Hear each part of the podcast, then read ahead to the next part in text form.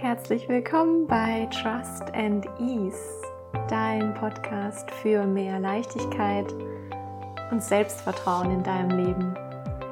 Deine Zeit verbringst du hier mit mir, Sabine, deine Begleiterin rund um die Themen Mindset, mentale Gesundheit und Persönlichkeitsentwicklung. Und wenn noch nicht passiert, dann connecte dich mit mir bei Instagram unter Sabine Gajewski, G-A-J-E-W-S-K-I.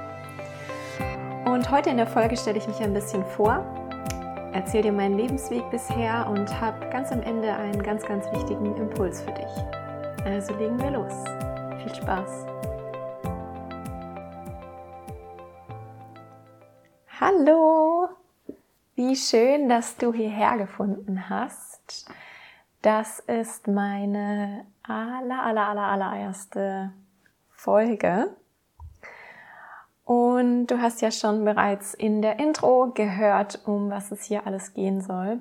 Und die erste Folge heute wollte ich nutzen, um ein bisschen meinen ja, Lebensweg bisher, vor allem in ähm, ja, beruflicher und Ausbildungssicht, einfach mal ein bisschen zu erzählen, weil ich finde, dann bekommt man einfach mal schon mal so einen ersten Eindruck, wen man da vor sich hat.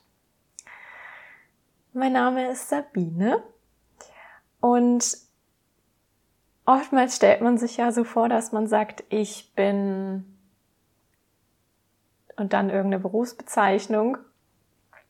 Ähm, und davor stand ich auch, als ich mir überlegt habe, was ich hier sagen möchte. Und dann dachte ich mir, hm, ich bin irgendwie vieles und auch immer noch auf dem Weg. wie glaube ich, wir alle. Und deswegen erzähle ich jetzt einfach mal von meinem Weg, den ich bisher so gegangen bin. Also aufgewachsen bin ich in Heilbronn in Baden-Württemberg. Und nach dem Abitur bin ich äh, direkt nach Karlsruhe gezogen, um dort zu studieren habe zwischendurch kein Auslandsjahr oder Au-pair oder ähm, ja, was dann noch so super, ich sag mal, modern geworden ist, genau in der Zeit und was auch super viele gemacht haben, hm, was ich auch mega cool fand. Aber ich habe es vor allem total bewundert, weil ich hätte damals viel zu viel Angst gehabt, alleine einfach irgendwo hinzugehen ins Ausland. Ähm, dafür war ich viel zu schüchtern, viel zu introvertiert, ähm, habe mir das selber überhaupt nicht zugetraut. Also kam das für mich gar nicht in Frage.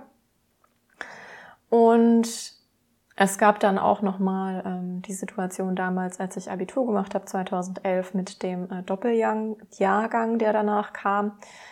Und ähm, ja, das hätte mir die Chancen tatsächlich minimiert, einen Studienplatz zu bekommen, weil ich hatte einen Abiturschnitt von, lass mich nicht lügen, ich glaube 3,5. Und ja, das war dann sowieso jetzt nicht so, naja, super bombastisch. Aber auf jeden Fall ähm, habe ich deswegen dann mich direkt fürs Studium beworben. In der Schule waren meine Leistungsfächer neben Deutsch und Mathe, was Pflicht war, bei uns noch ähm, Italienisch, Kunst und Chemie, also eine sehr interessante Kombination, wenn ich nochmal dran zurückdenke. Und in der Chemie wollte ich dann auch ähm, bleiben und dann irgendwie weiter einsteigen. Und das war ganz spannend, ähm, weil kennt ihr bestimmt so eine Studienberatung beim Arbeitsamt, die man ähm, mal hat in der Schule. Und da war ich dann 16 oder 17. Und ähm, die Dame fragte mich damals, als wir ein bisschen evaluiert haben, was meine Interessen sind und dass ich ja Chemie irgendwie ganz interessant fand. Und da gab es ja verschiedene Möglichkeiten, was man da studieren könnte. Wie es denn aussehen würde, ob ich denn mal promovieren möchte, ob ich denn mal meinen Doktor machen möchte. Und wie gesagt, ich war ja irgendwie 16, 17 und ähm, habe dann damals gedacht, also mh, mm, nee. und äh, deswegen war das äh, ja ein ganz klares Nein, Chemie zu, studi äh, Chemie zu studieren, weil äh, die Dame meinte damals eben auch, naja, wenn sie in der Chemie irgendwie was ja, erreichen wollen, einen guten Job bekommen wollen, dann führt kein Weg dran vorbei, da eben zu promovieren. Also wenn, wenn sie reine Chemie studieren wollen. Also habe ich mich damals gegen Chemie entschieden, weil ich dachte, also promovieren muss ich jetzt nicht. Also, nö. Und ja, habe mich dann ein bisschen weiter umgeguckt, was es da gibt und dann sind wir so auf Lebensmittelchemie gekommen. Ein kleiner Exkurs noch an dieser Stelle. Ganz ursprünglich ähm, wollte ich gerne dual studieren. Ähm, ich weiß gar nicht mehr, wann man sich da eigentlich bewirbt. Ich glaube, das ist dann schon in der elften Klasse oder so. Ihr werdet merken, ich bin mit so Zahlensachen super schlecht. Aber ich glaube, es war so elfte Klasse. Auf jeden Fall, ähm, genau, wollte ich dual studieren und ich wollte unbedingt was mit Design machen. Das ist mir äh, immer schon einfach gefallen. Also ich habe immer schon mega Spaß dran gehabt und wollte was mit Kom wollte Kommunikationsdesign studieren, dual. Habe mich dann bei mehreren Unternehmen und Unis beworben, aber ich habe einfach nicht mal eine Antwort gekriegt. Also es hat einfach nicht sein sollen. Auf jeden Fall ähm, Genau, dann zurück zur Lebensmittelchemie. Nach dem Abi habe ich mich dann deutschlandweit für Lebensmittelchemie, aber auch für Ernährungswissenschaften beworben, was so, ich würde mal sagen, in die ähnliche Richtung geht. Das eine ist halt, ja, wie der Name schon sagt, mehr Ernährung, das andere ist halt mehr Chemie. Ähm, und habe aber nicht wahnsinnig viele äh, Zusagen bekommen. Ähm, habe dann, ja, sehr, sehr kurzfristig ähm, eine Zusage eben noch in Karlsruhe bekommen damals hatte zu dem Zeitpunkt noch eine andere Zusage in Gießen für Ernährungswissenschaften und habe mich dann für Karlsruhe entschieden, weil ich einfach gedacht habe, ja, Lebensmittelchemie, das ist bestimmt gescheiter als Ernährungswissenschaften. Also, das war jetzt keine fundierte Pro- und Kontraliste, sondern war halt irgendwie aus dem Bauchgefühl, dann mache ich halt das. und dann, äh, ja, war ich in Karlsruhe. Und ja, wie gesagt, also ich glaube auch, dass ich ähm, ja deswegen so wenig Zusagen bekommen habe, ähm, obwohl ich mich an so vielen Unis beworben habe, wahrscheinlich natürlich auch wegen dem Schnitt. Mhm. Also wenn, wenn ihr studiert habt, dann wisst ihr das sicherlich, was das für einen Einfluss hat, ähm, auch halt auf die Studienauswahl. Ne? Ist ja auch begrenzt, was man da machen kann. Aber ich komme dann noch später drauf zurück. Auf jeden Fall ging es dann für mich nach Karlsruhe und dort habe ich dann auch ähm, ja in Regelstudienzeit meinen Bachelor gemacht in der Lebensmittelchemie, äh, was ich aber gar nicht so herausheben will in dem Sinne, sondern es war einfach bei uns schlichtweg nicht möglich, länger diesen Bachelor zu machen, weil wir der erste Studiengang waren, ähm, wo es umgestellt wurde von Diplom auf Bachelor Master und es war ähm, schon etwas chaotisch. Und äh, ja, wie gesagt, also es wäre ein absolutes Chaos ausgeartet, weil es überhaupt dann gar nicht diese Möglichkeiten gab, wie oft, dass man dann sagt, okay, ich schieb halt, dann mache ich nächstes Semester oder ne, dann mache ich halt das Semester drauf oder mache ich das Praktikum da. Das war überhaupt nicht möglich, weil man wusste noch gar nicht, wann das wieder angeboten wird. Deswegen war man eigentlich ähm, fast gezwungen, ähm, dieses Studium in, ähm, ja, in Regelstudienzeit durchzuziehen. Und dann habe ich den Bachelor abgeschlossen und bevor ich den Master angefangen habe, ebenfalls in der Lebensmittelchemie, bin ich noch nach Frankfurt gegangen. Das war eine sehr coole Zeit. Ich war ein paar Monate bei der Radeberger Gruppe und habe dort in der Brauerei gearbeitet, in der Zentralanalytik.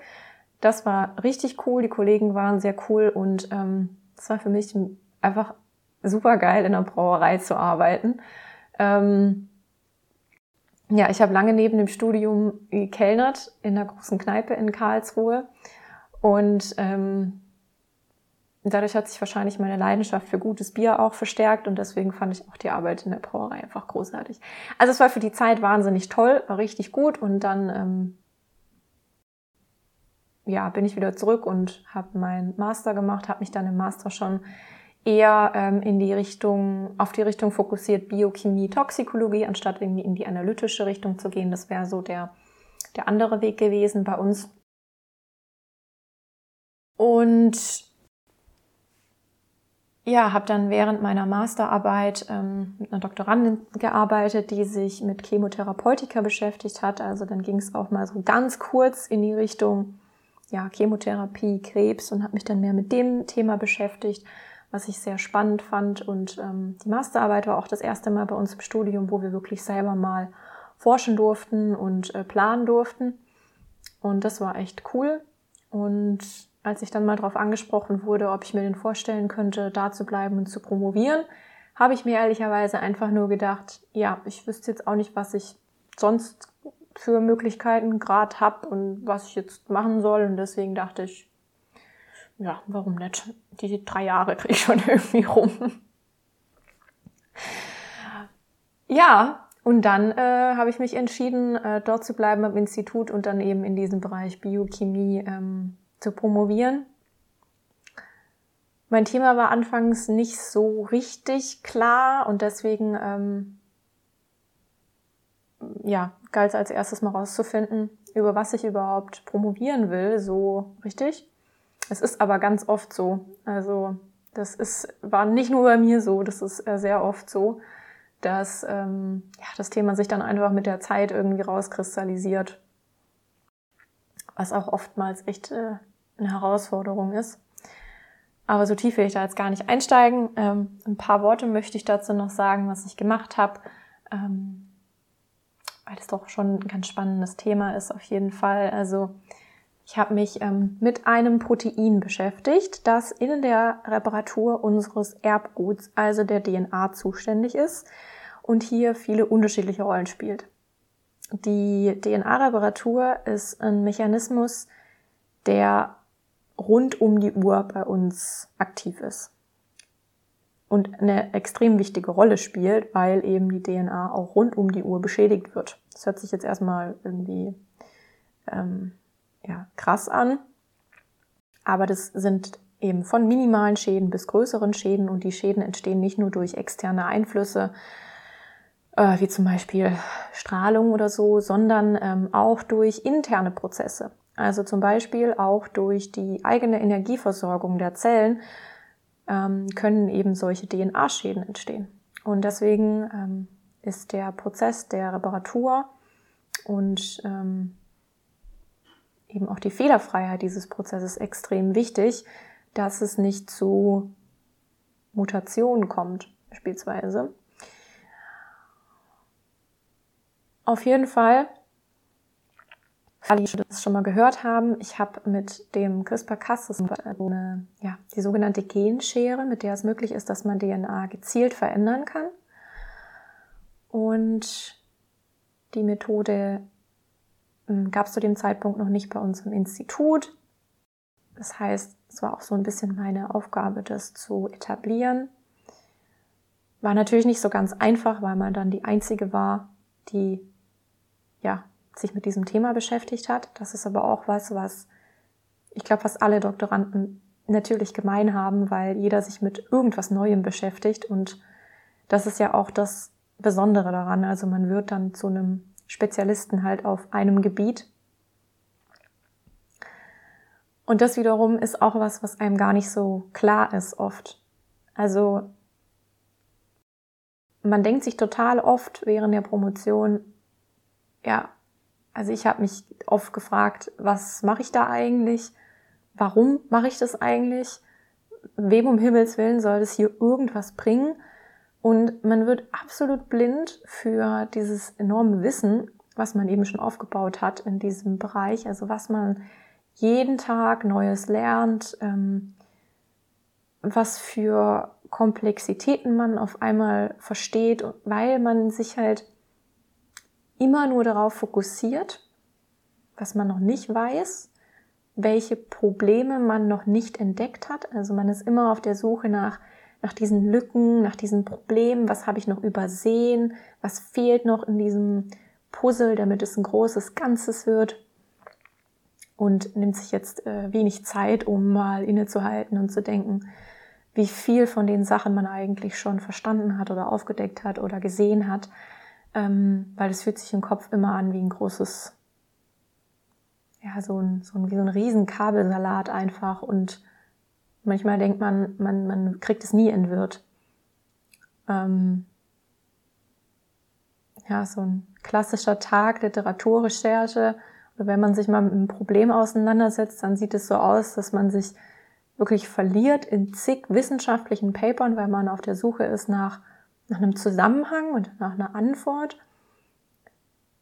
Und dann stößt man während dieser Suche auf ungefähr 30 neue Fragen, liest diese Paper mal so ein bisschen durch, findet dann was Neues, guckt es nach.